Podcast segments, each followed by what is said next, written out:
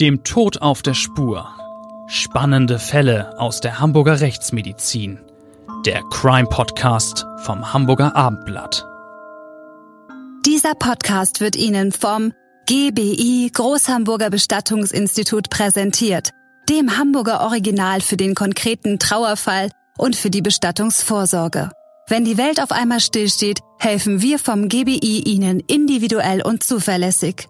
Mit der einzigartigen GBI Bestattungsvorsorge regeln Sie zudem rechtzeitig alles für ein gutes Ende und erhalten von uns eine zeitlich unbegrenzte Preisgarantie. GBI 15 Mal in und um Hamburg und jederzeit unter gbi-hamburg.de. Hallo und schönen guten Tag, liebe Zuhörer. Willkommen zu dem Abendblatt Crime Podcast, dem Tod auf der Spur. Mein Name ist Bettina Mittelacher, Gerichtsreporterin beim Hamburger Abendblatt und ich freue mich, dass wieder Klaus Püschel zu Gast ist. Sie kennen ihn sicher, Rechtsmediziner und dabei also richtig ein super Fachmann. Ja, inzwischen nicht mehr Leiter des Instituts für Rechtsmedizin hier in Hamburg, äh, sondern äh, Seniorprofessor als solcher, aber gerne noch immer mal mit dabei. Heute wollen wir über einen Fall sprechen, der auch Jahre später Rätsel aufgibt. Es ist so, dass eine ganze Familie verschwindet und bis heute ist das Schicksal zweier dieser Menschen aus dieser Familie nicht geklärt. Es ist eine Familie, die in scheinbar sehr geordneten, geradezu idyllischen Verhältnissen lebt und nichts deutet darauf hin, dass sich ein Drama dann ereignen würde.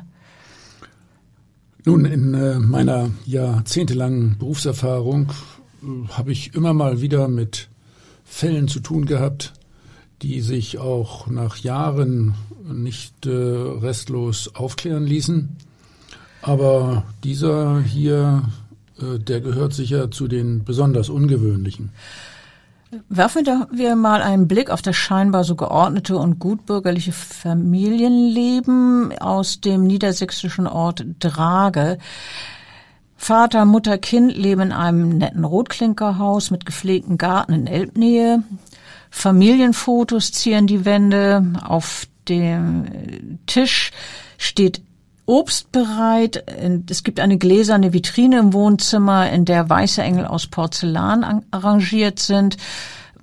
Alles wirkt, als sei es im Lot und als würde die Familie, die hier lebt, jeden Moment zurückkommen. Doch hinter der vermeintlichen bürgerlichen Normalität, so weiß man später, hat sich eine Tragödie abgespielt und äh, wir haben diesen Fall auch in unserem Krimisachbuch vermisst dargestellt. Ja, das war wirklich äh, extrem mysteriös und äh, wieder einmal gilt, ja, dass doch viele Dinge passieren, die man vordergründig zunächst überhaupt nicht versteht. Es ist der 22. Juli 2015, als die drei Personen von einem Moment zum anderen wie vom Erdboden verschluckt zu sein scheinen. Die zwölfjährige Tochter Miriam hat äh, ihre lange ersehnten Reiterferien nicht antreten können. Die Mutter Silvia, die alle als zuverlässig äh, einschätzen, ist plötzlich nicht mehr zur Arbeit bei einem Discounter erschienen. Der Vater, Marco S., wird zuletzt gesehen, als er noch am Abend die Mülltonne für die Abfuhr bereitstellt und dann offensichtlich irgendwie abtaucht, verschwindet. Im wahrsten Sinne des Wortes. Abtaucht.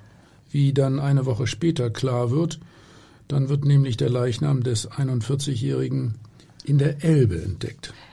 Ja, den, den Mann findet man tatsächlich wieder, aber seine 43 Jahre alte Frau Silvia und die Tochter Miriam sind auch Jahre, nachdem sie zuletzt gesehen worden sind, immer noch unauffindbar und so ist es bis heute. immer noch mal wieder. Bitte? Man sucht die immer noch mal ja, wieder. auf jeden Fall, natürlich. Bis heute hat man sie nicht gefunden. Sehr wahrscheinlich sind Mutter und Tochter tot. Aber es ist natürlich theoretisch auch möglich, dass sie irgendwo ein neues Leben begonnen haben.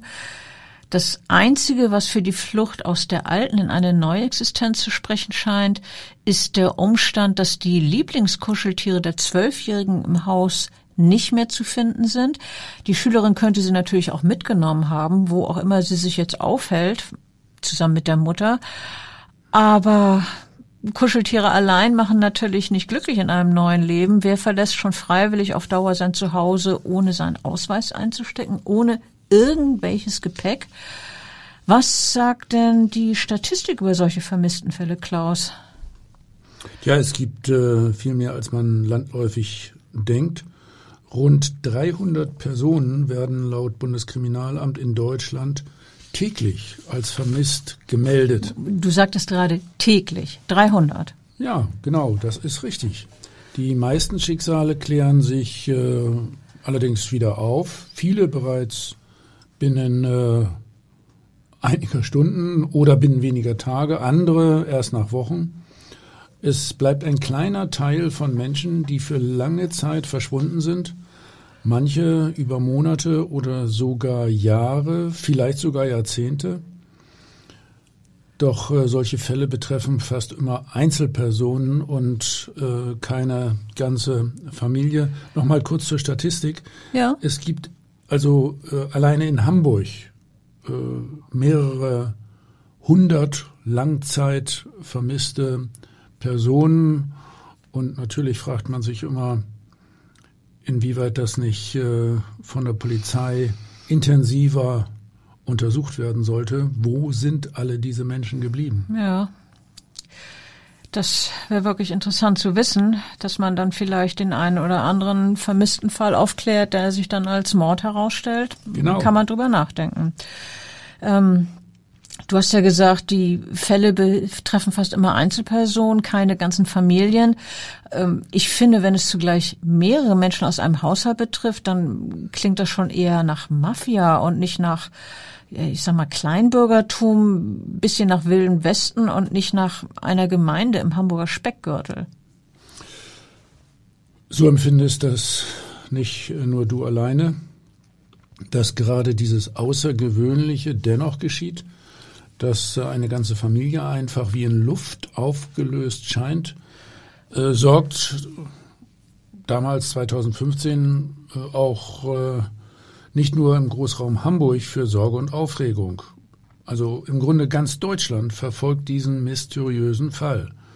Sogar ausländische Zeitungen in Großbritannien äh, berichten darüber. Ja, die Sommerferien des Jahres 2015 haben gerade angefangen, als das Umfeld der Familie S. sich zu sorgen beginnt. Die äh, Tochter Miriam ist bereits während der vergangenen Tage nicht mehr in der Schule gewesen. Es heißt von ihr, sie sei krank. Am 22. Juli gibt es das letzte Lebenszeichen von der Zwölfjährigen. Und nachdem auch die Mutter Silvia S. zwei Tage lang nicht zur Arbeit erschien, ist alarmieren ihre Kollegen die Polizei. Und ja, außerdem ist Silvias Ehemann nicht an seinem Arbeitsplatz aufgetaucht. Er arbeitet in einer Geesthachter Chemiefabrik. Und äh, nun durchsuchen Beamte das Haus der Familie. Es sieht aus wie ein Heim, dessen Bewohner nur mal kurz zur Tür hinaus sind. Da sind zwei Katzen, die durchs Haus stromern, die Fenster stehen auf Kipp. Portemonnaies und Ausweispapiere sind noch da. Das ist natürlich besonders bemerkenswert. Und äh, beide Autos stehen im Carport. Ja, das äh, sieht jedenfalls nicht so aus, als wenn die sich äh, geplant alle zusammen äh, abgesetzt haben. Nee, wirklich nicht. Da wären sie ja fast nackig gewesen. Es findet sich ähm, auch kein Abschiedsbrief. Nirgendwo im Haus gibt es Blutspritzer oder Kampfspuren. Also die Polizei hat äh, diesen Fall dann schon sehr intensiv bearbeitet. Ja, angedeutet wie bei einem Tötungsdelikt. Nichts deutet auf ein Gewaltverbrechen hin, weder im Haus äh, noch in der Umgebung des Hauses oder in den Autos. Eigentlich müsste das ja ein gutes Zeichen sein, wenn Ermittler keine Blutspuren finden. Aber äh, wirklich beruhigen kann es Freunde, Verwandte und Bekannte der Familie nicht. Und eine Nachbarin, deren Tochter eigentlich mit der zwölfjährigen äh, Miriam in den Reiterurlaub hatte fahren wollen, die sagt dann, Wir machen uns alle so schreckliche Sorgen, dass etwas ganz Schlimmes passiert ist. Die beiden Mädchen haben sich noch am Mittwoch vor dem Haus vor der Schule über die Schule unterhalten und dabei gelacht. So schildert es die Nachbarin, äh, als die Mädchen sich zuletzt begegnet sind und ja, nun ist die Schülerin verschwunden, ohne sich überhaupt abgemeldet zu haben. Und noch etwas wirkt für die Familie ganz untypisch, was die Nachbarin erzählt. Die Katzen einfach so allein lassen, das hätten die nie getan, sagt die Nachbarin. Aber äh, kommen wir nochmal auf die Blutspuren zurück, von denen du ja gesagt hast, dass sie nicht da waren. Um die sichtbar zu machen, gibt es doch besondere Techniken, oder? Ja, das ist äh, im Grunde ein äh, kleines Kapitel für sich. Wir setzen äh, dann Luminol ein. Das ist ähm, eine Substanz mit einer Chemilumineszenz. Das leuchtet also ähm, auf, wenn man äh, mit äh, bestimmten Lampen die Räumlichkeiten ausleuchtet, die zu diesem Zweck aber tatsächlich völlig abgedunkelt sein müssen. Mhm. Technisch geht das so vor, dass man dieses Luminol in diesen Räumlichkeiten äh, versprüht mit großen Sprühpistolen und äh, dann eben im abgedunkelten Zustand äh, schaut, ob irgendwo etwas aufleuchtet. In dem Bereich äh, ist dann davon auszugehen, dass es sich um Blut handelt. Und äh, da werden Abstriche genommen. Mit bloßem Auge sieht man da häufig gar nichts mehr. Und Putzen hilft nicht? Ja, Putzen in der üblichen Art und Weise hilft eindeutig nicht. Wir wollen jetzt aber keine Geheimnisse verraten, wie man es doch wegkriegt. Das glaube ich, wäre nicht so gut. Äh, ja, aber äh, das ist eben äh, das, was die Polizei hier äh, auch speziell zur Anwendung äh, bringt. Die äh, üblichen Reinigungsmaßnahmen helfen nicht. Es hilft auch nicht, wenn man blutige Wäsche einfach nur wäscht. Und dann gibt's ja auch immer spezielle Plätze, wo man auch beim Reinigen nicht hinkommt. Also wir suchen da dann gezielt unter äh, Fußbodenleisten oder in äh, ganz besonders äh, ja, entfernten Ecken des äh, Raumes, äh, da wo man beim Wischen nicht hinkommt und äh, gegebenenfalls dann auch unter Teppichen oder in Ritzen von Holzfußböden und so weiter. Also schlechte Nachrichten für Mörder. Die Blutspuren werden doch gefunden von den Spezialisten. Ich finde das sehr beruhigend. Ähm, und nehmen wir mal an, es werden an einem Tatort Blutspuren gefunden. Was können dann Rechtsmediziner daraus lesen? Es gibt ja unterschiedliche Formen von, von Spritzern, Flecken. Ähm, daraus könnt ihr eine ganze Menge ableiten, oder? Ja, man muss allerdings klar sagen, äh, wenn die Blutspuren äh, weggewischt worden sind bei nach Reinigungsmaßnahmen, dann kann man keine sorgfältige Musteranalyse mehr vornehmen. Gut, nehmen wir mal an, sie sind nicht weggewischt. Ja, wenn das frische Blutspuren sind, dann äh, kann man durchaus Aussagen darüber treffen, ob das Blut aus einer spritzenden Arterie kommt oder ob es aus einer Vene herausgelaufen ist. Man kann beispielsweise unterscheiden, ob es Abwurfspuren sind, wenn ein blutiges Werkzeug aus einer Wunde herausgerissen wird. Also klassisches Beispiel. Ein Messer wird äh, mehrfach eingestochen und jedes Mal, wenn man es aus dem Körper herauszieht, dann äh, spritzen kleine Blutstropfen von dieser Messerklinge ab. Dasselbe gilt für einen Hammer oder ein Beil bei stumpfer Gewalteinwirkung.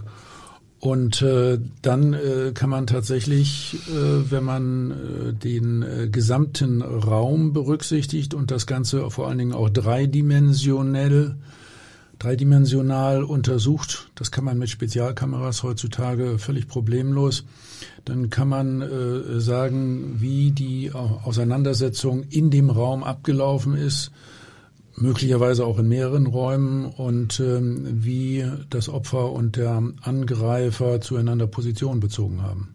Also da könnt ihr eine ganze Menge draus lesen. Ich komme jetzt aber äh, wieder auf den Fall mit der Familie aus Drage zurück. Ermittlungen haben ja ergeben, dass Silvia S. an dem Tag, an dem sie zuletzt gesehen worden ist, mittags bei der Arbeit eine SMS ihres Mannes erhalten hat. Darin bittet Marco S. seine Frau nach Hause zu kommen. Ja, hat die Polizei rausgekriegt, äh, was da für ein Grund angegeben wurde? Er hat geschrieben, äh, es gehe der Tochter schlechter und äh, daraufhin fährt Silvia S. auch tatsächlich nach Hause. Das lässt sich anhand der Verbindungsdaten ihres Smartphones später feststellen. Das hat sich nämlich an jenem Tag um 16.50 Uhr mit dem heimischen WLAN verbunden. Danach geht das Handy aber vom Netz und auch das Handy von Marco S. wird am selben Abend ausgeschaltet und zwar für immer. Ich ähm, weiß von äh, äh, den polizeilichen Ermittlungen, dass es aber von dem Mann dann äh, noch ein Lebenszeichen gegeben hat. Ja, genau. Einen Tag später, am nächsten Morgen, ist der 41-Jährige noch mit dem Auto seiner Frau unterwegs gewesen. Und danach muss Marco S. noch mal zu Hause gewesen sein, denn im Wagen, Quatsch, äh, denn im Carport steht nun äh, der Wagen und stattdessen fehlt das grüne Herrenfahrrad, das der Mann immer benutzt hat.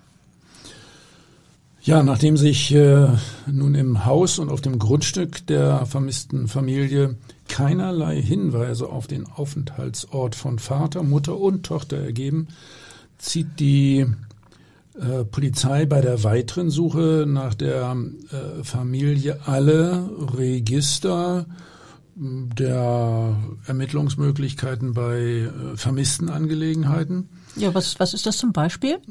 Ja, sie, sie suchen ganz konventionell die gesamte Umgebung ab, also auch die direkte Umgebung des Hauses, die weitere Umgebung dann äh, setzen Sie äh, zum Beispiel äh, einen Hubschrauber ein. Der Hubschrauber ist äh, auch mit Wärmebildkameras äh, ausgestattet. Da könnte man dann also äh, in der Landschaft, im, im Wald äh, oder in einem Gebüsch äh, zumindest über ein bis zwei Tage einen toten Körper, der ja dann wärmer ist in der Regel als die Umgebung, äh, tatsächlich lokalisieren. Die äh, Polizeibeamten sind dann auch mit äh, mehreren Hundeführern äh, unterwegs und äh, durchstöbern akribisch äh, diese kleine Ortschaft Drage und äh, das gesamte angrenzende Elbufer. Ja, das, das ist die eine Variante, wie, wie ermittelt wird, wie gesucht wird. Und dann kann man natürlich auch äh, mit technischen Methoden versuchen, äh, Hinweise herauszufinden. Das sind die weiteren Bemühungen der Polizei damals. Kontodaten und Telefonverbindungen der Familie werden überprüft.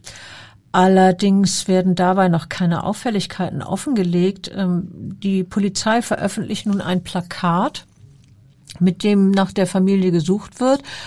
Auf, oben auf dem Plakat steht in großen Lettern das Wort vermisst und darunter werden die Hinweise auf den letzten Aufenthalts aufgelistet, ergänzt von Fotos äh, der verschwundenen Familie. Also drei Einzelbilder sind das und die stammen von den Personalausweisen, die die Polizei im Haus gefunden hat.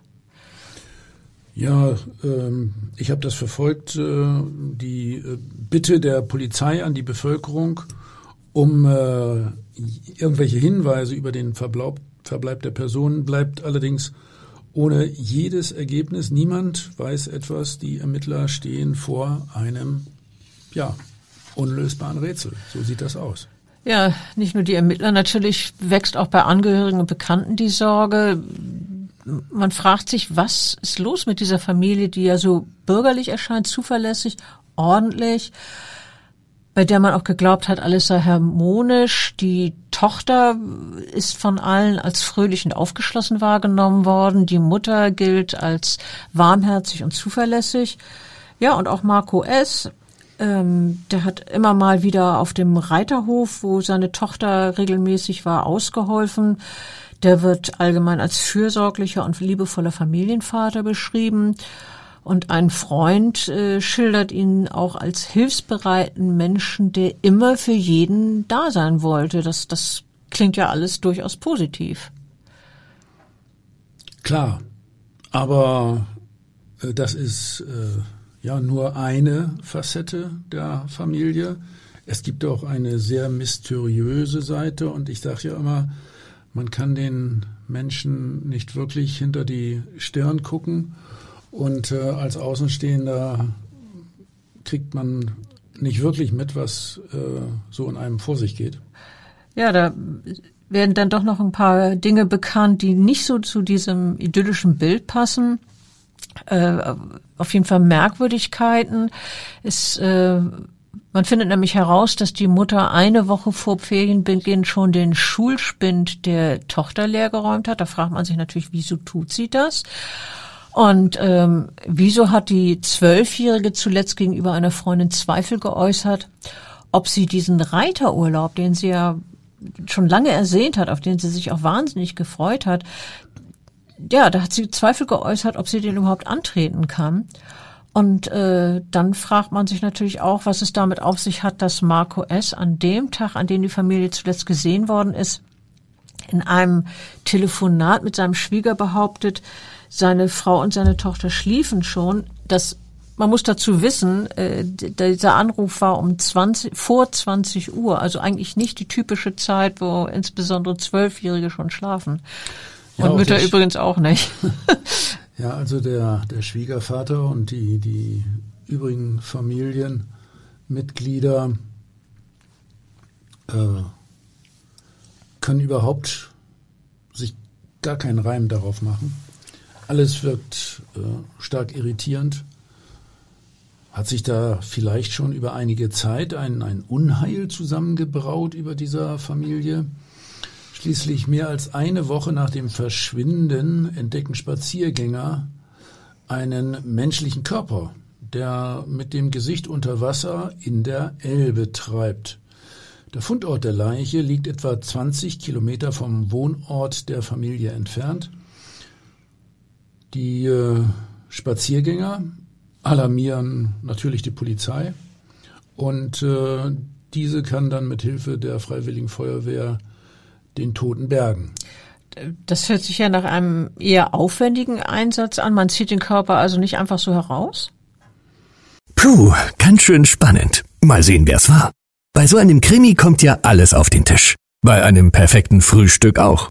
Deshalb empfehle ich im Netz nach Müslis, Trockenfrüchten, süßen Snacks, Brotaufstrichen, Säften und anderen leckeren, haltbaren Lebensmitteln zu fairen Preisen zu fahnden. Und zwar auf corodrogerie.de, Europas Nummer 1 Food Online Portal. Denn ich sage euch, die Beweislage ist eindeutig. Mit gefriergetrockneten Früchten wie Himbeeren, Erdbeeren, Bananen oder Ananasstücken von Koro werden Smoothies, Müsli Bowls und Porridge besonders lecker. Und die Koro Nussmus Bande darf auch bei keinem Frühstück fehlen. Erdnussmus, Cashewmus, Pistazienmus, Mandelmus.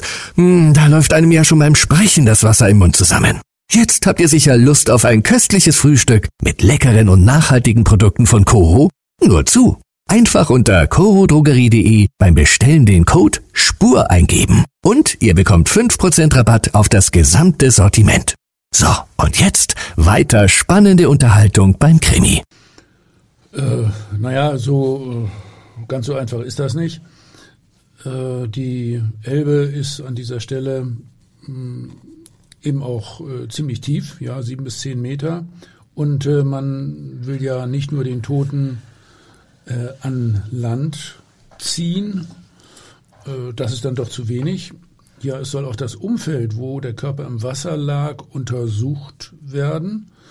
Deswegen äh, schickt die Polizei äh, hier auch ihre Taucher in den Einsatz. Und ähm, man findet allerdings in der Tiefe der Elbe dort an dieser Stelle nichts weiter.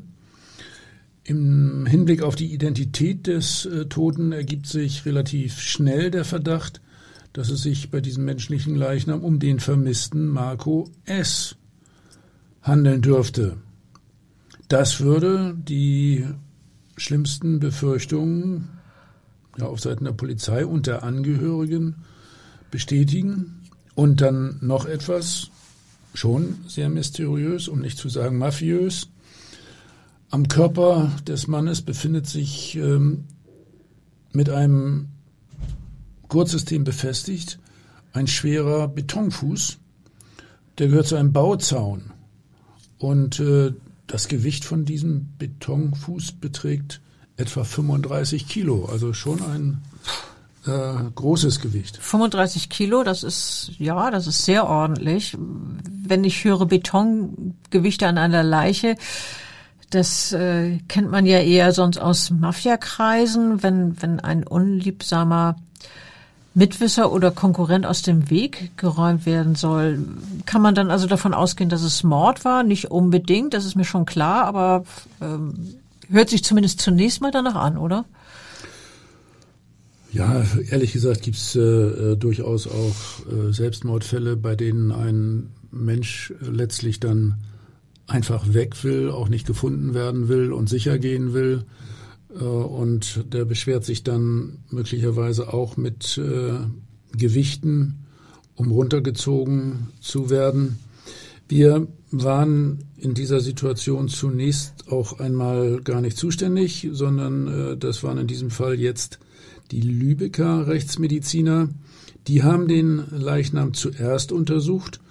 Sie haben allerdings äußerlich am Toten keine Merkmale für Gewalteinwirkung festgestellt. Also beispielsweise keine Strangmarken, nach denen, nach denen Rechtsmediziner üblicherweise suchen, keine Hämatome, nix?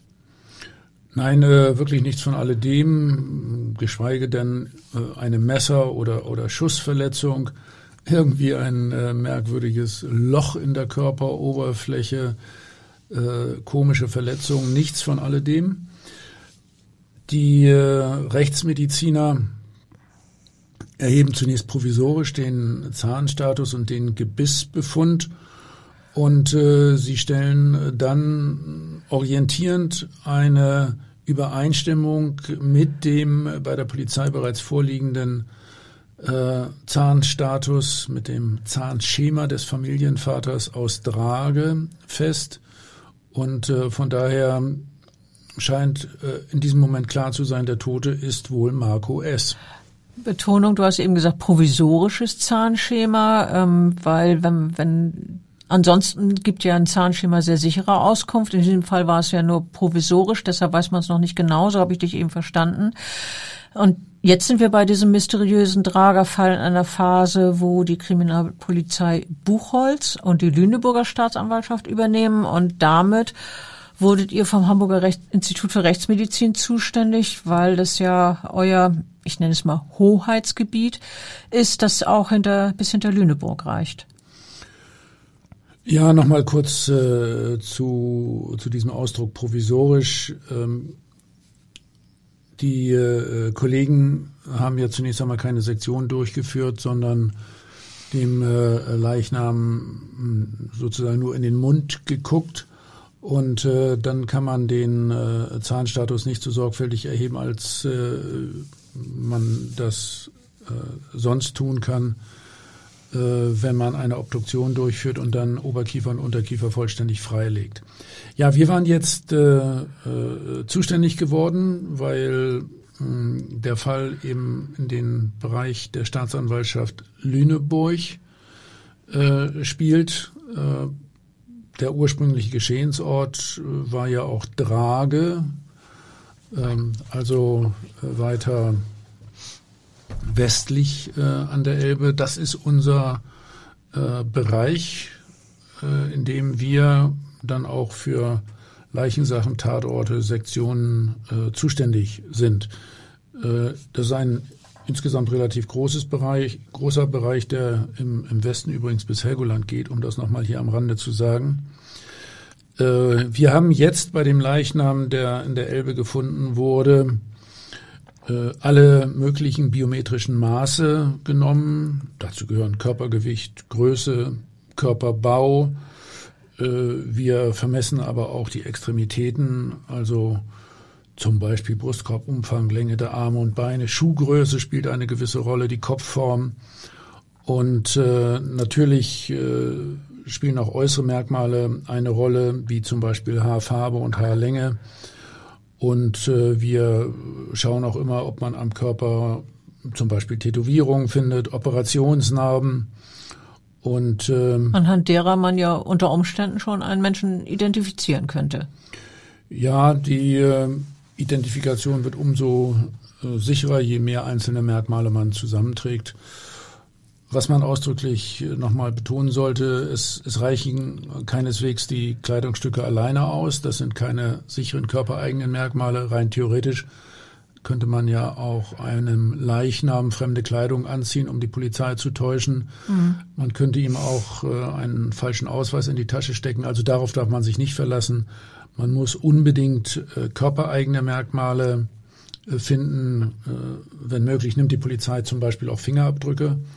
In dem Fall war äh, das, äh, was, was uns am schnellsten und am besten vorangebracht hat, der äh, Zahnstatus, weil eben von der Polizei auch schon der Zahnarzt von diesem Marco S. aufgesucht worden war und wir hatten einen Vergleichsbefund zur Verfügung.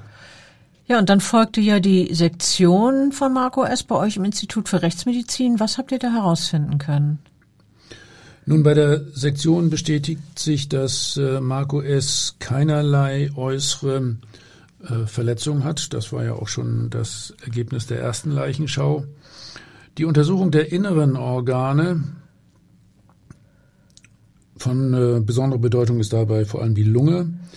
Die ergibt äh, als Todesursache eindeutig äh, Ertrinken. Wie war das Alkohol oder Drogen? Da habt ihr nach habt ihr das sicher auch geguckt, oder? Ja, klar, das wird bei uns routinemäßig überprüft. Also es gab äh, keinen Hinweis auf ähm, Alkohol- oder Drogeneinfluss. Auch Medikamentenrückstände äh, wurden in unserem chemisch-toxikologischen Labor nicht festgestellt. Diese Befunde lassen äh, den äh, Rückschluss äh, zu, dass der 41-Jährige äh, vermutlich am Tag nach dem Verschwinden der Familie verstorben ist, am 23. Juli. Wie, wie kommt ihr darauf? Was habt ihr da herausfinden können, dass ihr da auf diesen Befund gekommen seid? Ja, das ergibt sich einigermaßen genau anhand der Fäulnisveränderungen und äh, dann vor allem durch die Waschhautbildung. Ich habe früher mal sehr umfangreiche wissenschaftliche Untersuchungen zur Waschhautbildung durchgeführt, auch bei verschiedenen Wassertemperaturen. Und äh, von daher verfügen wir da über einige Erfahrung.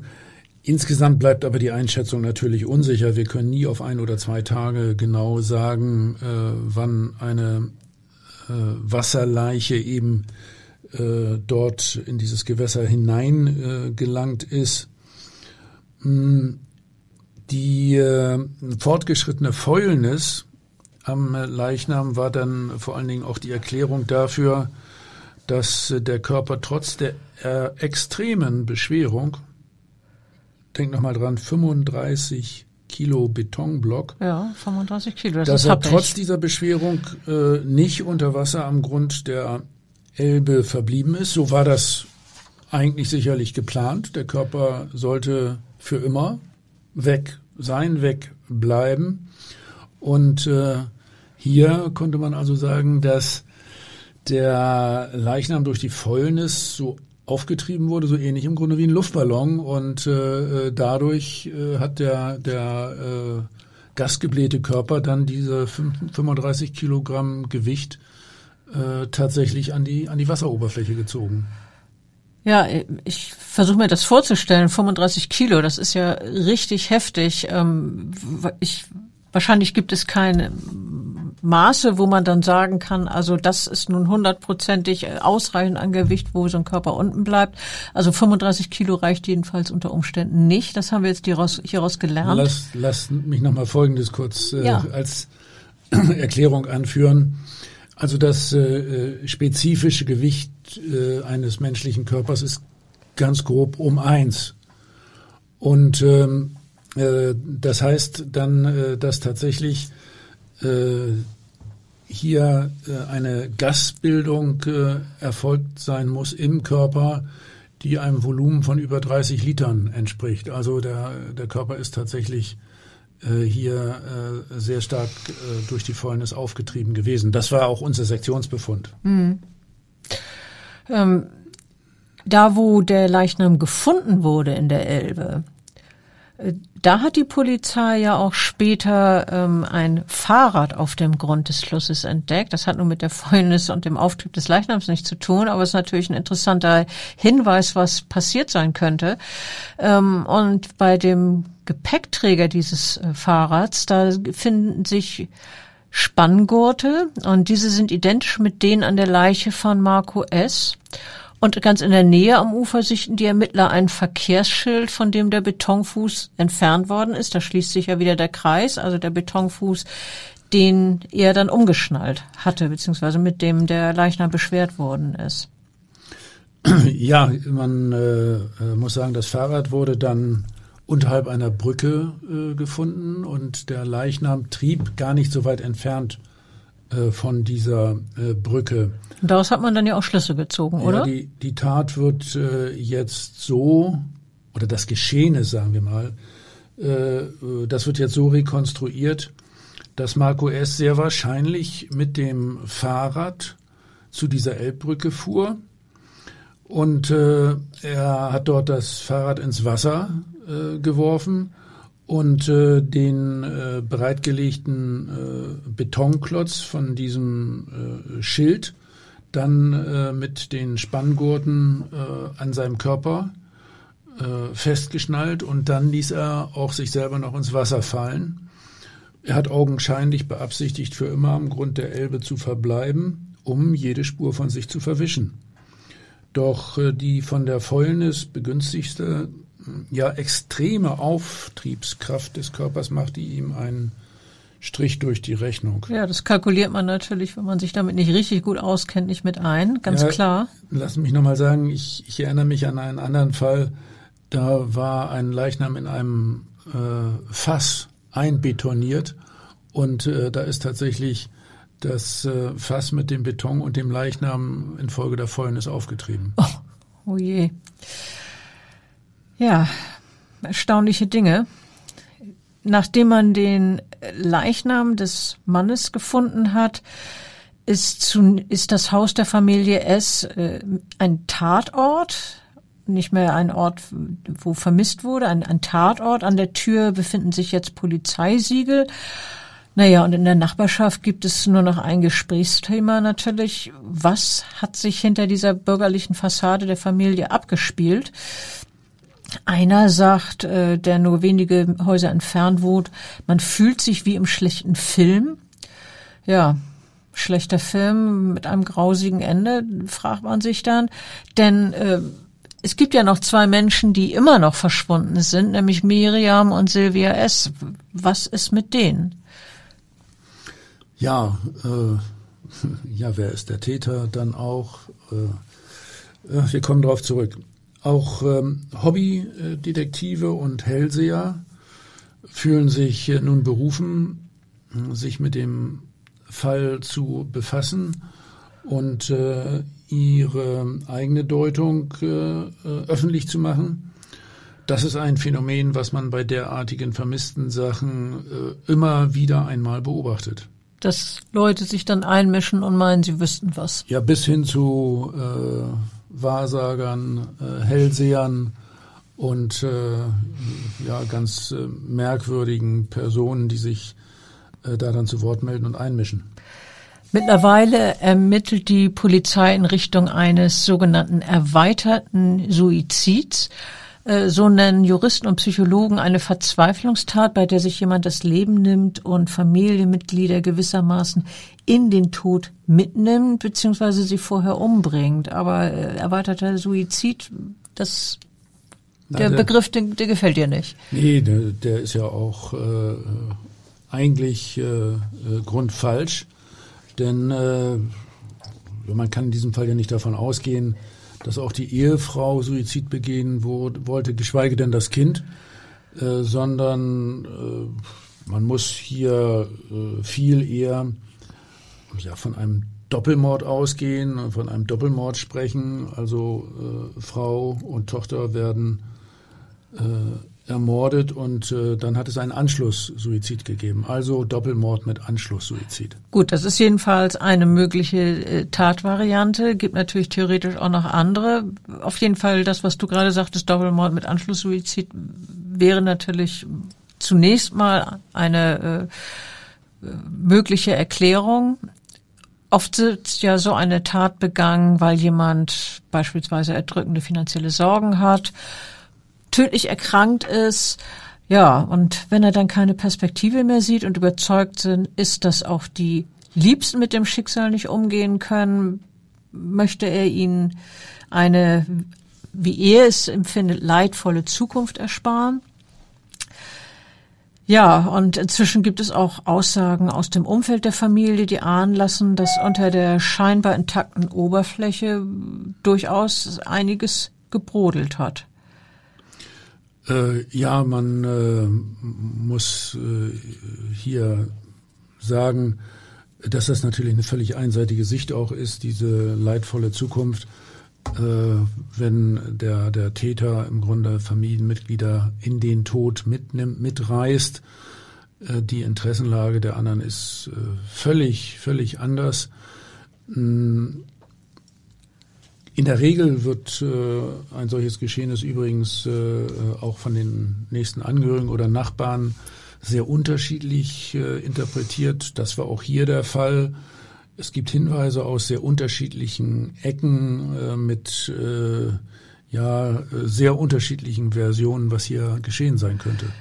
Ja, zum Beispiel meldet sich die erwachsene eine erwachsene Tochter von Silvia S., die aus einer früheren Beziehung stammt. Und die erzählt nun, ihr Stiefvater habe Alkoholprobleme gehabt.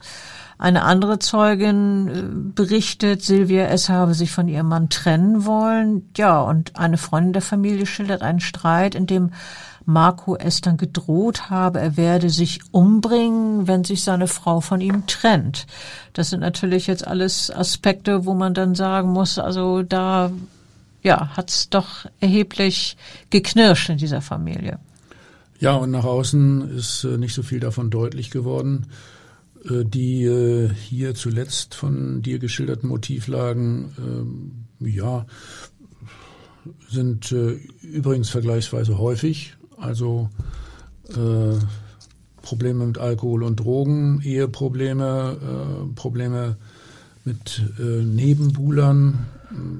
Ich will noch sagen, äh, dass Marco S. jedenfalls keine zehrende Krankheit hatte, die hier eine Erklärung bieten könnte äh, dafür, dass es ähm, ja bei ihm suizidale Gedanken gab, auch in Richtung eines Mitnahme-Suizids. Ja, in den nächsten Wochen sucht die äh, Polizei ja weiter nach Mutter und Tochter. Unter anderem wird entlang der Elbe das Ufer durchkämmt mit auch mit ähm, Leichenspürhunden. Ja, du hast vorhin schon was über Helikopter mit Wärmebildkameras erzählt. Ähm, die kreisen jetzt erneut über dem Gelände. Ja. Da passiert ja noch einiges mehr, ne? Ja, also es wird werden nochmal äh, alle Register äh, gezogen. Äh, Taucher steigen erneut äh, jetzt nicht nur in die Elbe, sondern äh, auch in kleinere Gewässer in der näheren äh, Umgebung. Doch zunächst bleiben alle hm, Bemühungen der, der Nachsuche äh, vergebens. Äh, es gibt einfach keine neue Spur.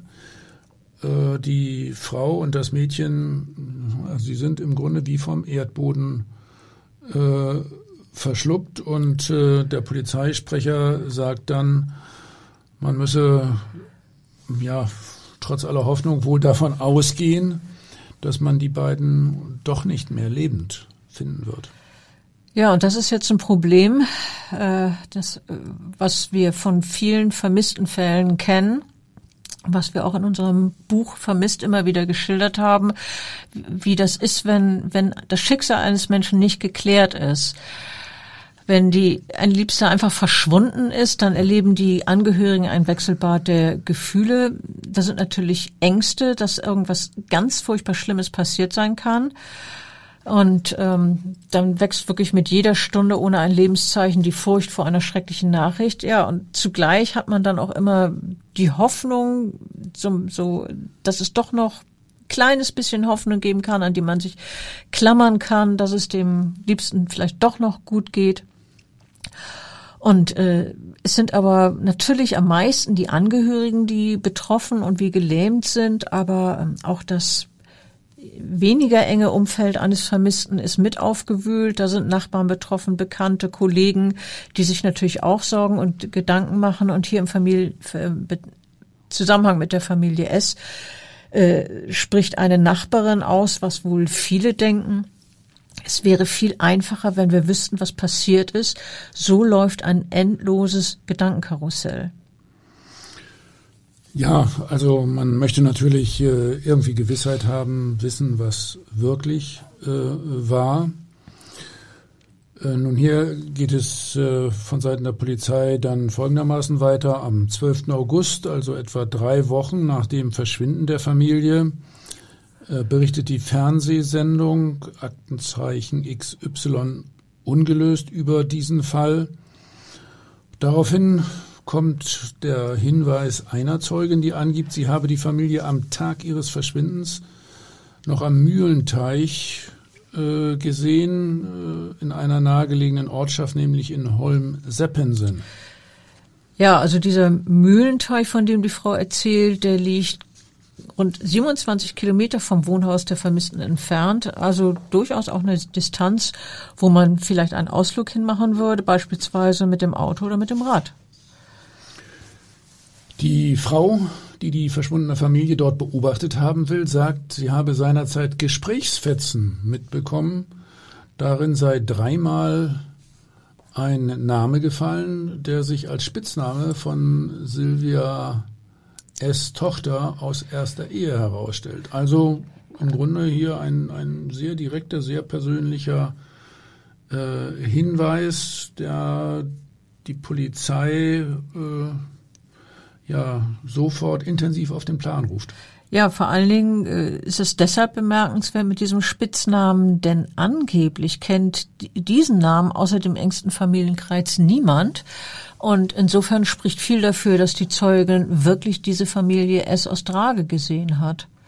Ja, und äh, die Zeugin hat ja auch noch angegeben, sie habe Schreie gehört.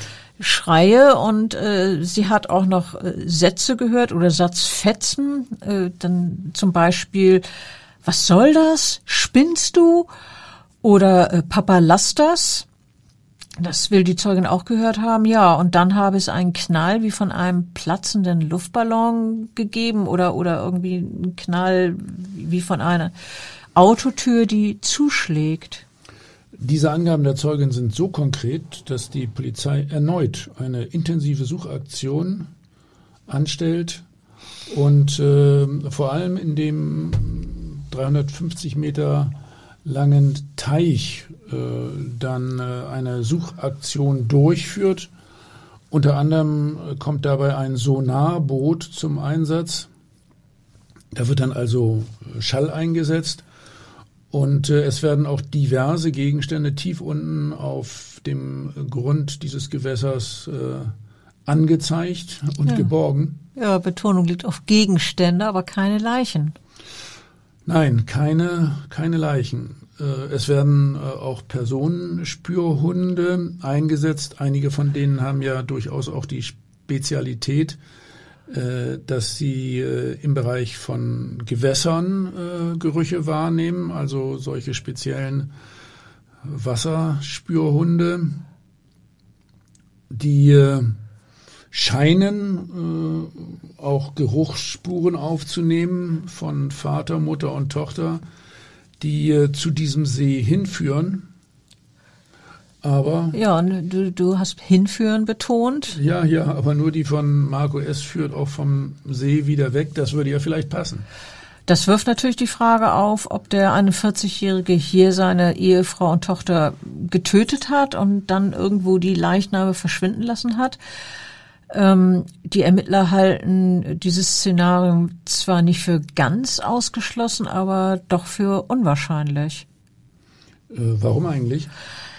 Ja, das ergibt sich aus der Rekonstruktion des Tatablaufs, denn ähm, man weiß ja, der Vater hat ähm, am, äh, am Abend, als die Familie verschwunden ist, ähm, telefoniert und zwar einmal am, Nach am Nachmittag mit einem Mitarbeiter auf dem Reiterhof, wo er ja gejobbt hat, wo die Tochter oft war.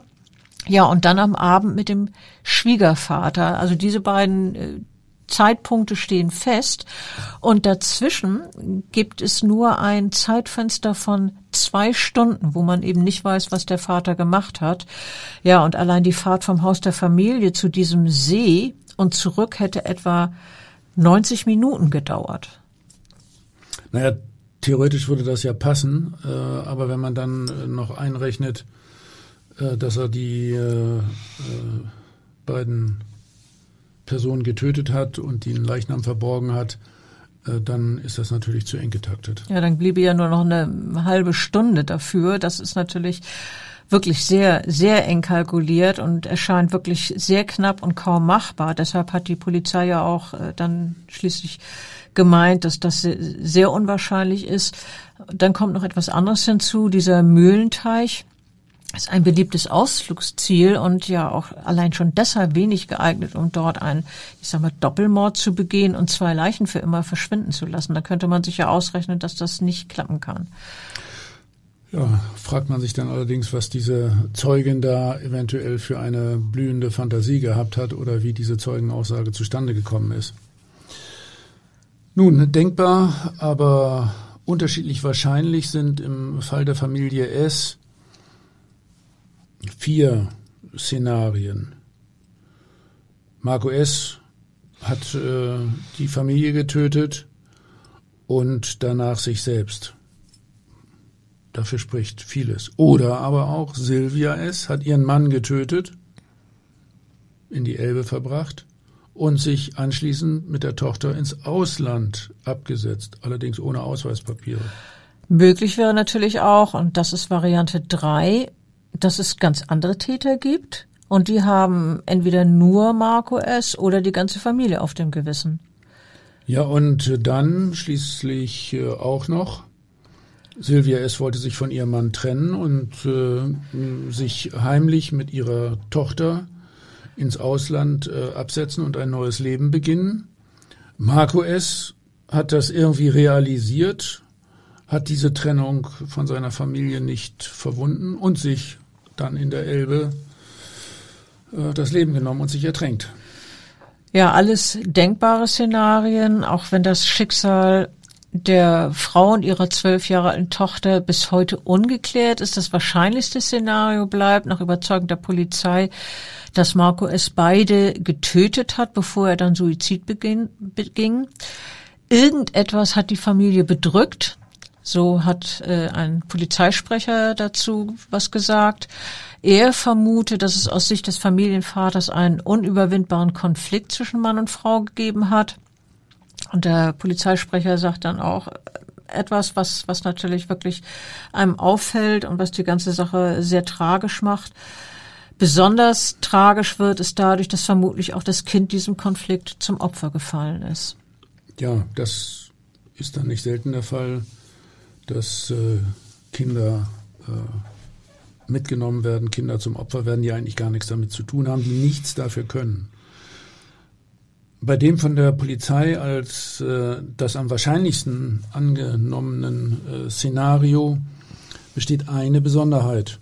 Es wäre ungewöhnlich, dass ein Täter bei einem erweiterten Suizid, also hier eigentlich Doppelmord mit Anschluss, Suizid, sich dann die Mühe macht, die äh, Opfer und seinen eigenen Leichnam dauerhaft verschwinden zu lassen. Das macht diesen Fall auch so äh, ganz speziell interessant und, und mysteriös. Und, Auf jeden Fall. Ähm, ja, das, das äh, ja, lässt einen auch nicht zur Ruhe kommen, weil man ja eben die beiden Leichen noch nicht gefunden hat. Andererseits, dass im Zusammenhang mit einem Mordgeschehen die Opfer versteckt werden und äh, dass ein, ein Suizid versucht wird und auch, dass versucht wird, äh, bei diesem Suizid alle Spuren auch von sich selbst auszulöschen.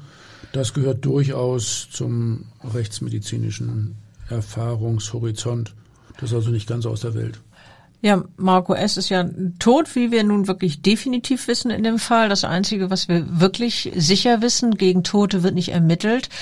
Das ist ein eherner Grundsatz im deutschen Recht. Ähm, deshalb werden die Mordermittlungen gegen ihn dann auch eingestellt. Der Fall wird seither als Vermisstensache behandelt, also die vermissten Ehefrau und Tochter. Und solche Fälle verjähren nicht. Die Akten werden erst dann geschlossen, wenn der Vermisste gefunden wird. Ja, oder wenn er für tot erklärt wird. Äh, kannst du mal erläutern, wie da die Fristen sind? Ja, bei Sylvia S. kann das frühestens zehn Jahre nach ihrem Verschwinden geschehen. Das wäre dann also im Jahr 2025. Gut, das ist jetzt nicht mehr so wahnsinnig lange hin. Aber man hat noch ein paar Jahre Zeit, das, den Fall hoffentlich aufzuklären. Ja, bei der äh, Tochter ist diese Frist anders, denn äh, sie war ja noch minderjährig zu der Zeit, also zwölf Jahre alt, und dann beginnt diese Zehn-Jahresfrist erst, wenn sie volljährig würde. Somit kann sie frühestens an ihrem 28. Geburtstag für tot erklärt werden. Das wäre dann im Jahr 2031, wenn ich mich nicht verrechnet habe. Das äh, Verschwinden dieser Familie S ist übrigens nicht der einzige mysteriöse Todesfall in Drage. Knapp acht Jahre bevor diese Familie zuletzt gesehen worden ist, verschwand schon einmal dort äh, jemand spurenlos. Also das ist insofern ein ungünstiges Pflaster in Drage. Ja, ich habe darüber gelesen, über diesen anderen Fall. Das war ein 28 Jahre alter Zimmermann, der auch bei der ähm, Freiwilligen Feuerwehr tätig war und der als sehr zuverlässig beschrieben wurde. Noch Jahre später suchte seine Familie nach dem Mann unter anderem auf einer für seine Suche eingerichteten speziellen Internetseite. Und da heißt es dann, bitte melde dich bei deinen Eltern. Das ist natürlich auch wieder, ja, man, man erkennt, dass da auch wirklich ein Drama ist durch diesen vermissten Fall, man weiß nicht, was mit ihm los ist. Ja, aus meiner langjährigen Erfahrung als Rechtsmediziner in Hamburg äh, da darf ich sagen, dass wir im Bereich der Elbe noch eine ganze Reihe äh, von äh, nicht äh, wieder äh, aufgefundenen Verstorbenen äh, vermuten. Wir haben ja auch schon über einzelne andere Fälle berichtet, die dann im Bereich Hamburg äh, aus der Elbe äh, geborgen wurden. Ich möchte noch auf einen weiteren äh, unaufgeklärten äh, Fall äh, aus dem Bereich der Norderelbe kurz äh, berichten, weil es da einige Parallelen gibt. das war im Jahre 2004, da wurde ein Mann aus der Norderelbe geborgen und sein Leichnam war ganz ähnlich mit einem Betonklotz beschwert, wie das bei Marco S. der Fall war. Ja, da fragt man sich natürlich, alles nur Zufall oder Duplizität der Ereignisse? Was sagt denn der Rechtsmediziner dazu? Was, was sagt dir deine äh, berufliche Erfahrung oder dein Gespür, dein Bauchgefühl? Na, ehrlich gesagt, als Rechtsmediziner gehört, hört man irgendwann äh, auf, sich äh, über scheinbare Zusammenhänge zu viele äh, Gedanken zu machen. Also da zählen, wie du weißt, Fakten, äh, Fakten, Fakten. Aber der Fantasie sind äh, natürlich keine Grenzen gesetzt. Und äh, ja, dann noch die Weisheit, die ich vorhin auch schon mal wiedergegeben habe. Es gibt nichts, was es nicht gibt. Das Und, ist doch ein schönes nein, nein, Schlusswort, nein, nein, doch nicht? Nein, nicht, nein, ich möchte äh, hier bei diesem Podcast ähm, ausdrücklich noch einmal die Zuhörer zur, zur Mitarbeit, ehrlich gesagt, ähm, auffordern. Es, äh, das, könnte, das ist gut, ja. Es, es könnte so sein, äh, dass sich im Bereich Drage äh, dort der eine oder andere an diesen Fall erinnert. Vielleicht äh, kommen ihm zusammen mit unserer ausführlichen Schilderung doch noch irgendwelche Erinnerungen oder Ideen, was da passiert sein könnte, eventuell auch, wo man noch nachsuchen könnte. Und äh, deswegen ausdrücklich die Bitte an unsere Zuhörer, äh, wenn es Hinweise gibt, bitte wenden Sie sich an die äh, nächste Polizeidienststelle. Äh, zuständig äh, ja, ist entweder die äh, Kripo in, in Lüneburg oder in Buchholz. Naja, oder die örtlichen äh, Schutzpolizeidienststellen. jeder wird äh, einen entsprechenden Hinweis gerne aufnehmen. Dieser Fall beschäftigt diese Region nach wie vor sehr intensiv. Ja, das ist natürlich wahr. Das, das ist ein guter Hinweis. Wir sollten alle Augen und Ohren aufsperren.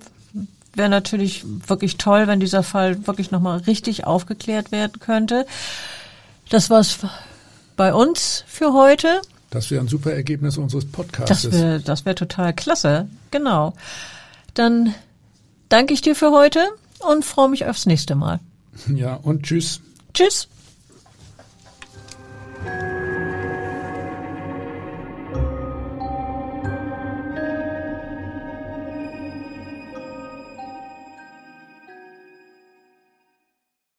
Weitere Podcasts vom Hamburger Abendblatt finden Sie auf abendblatt.de slash podcast.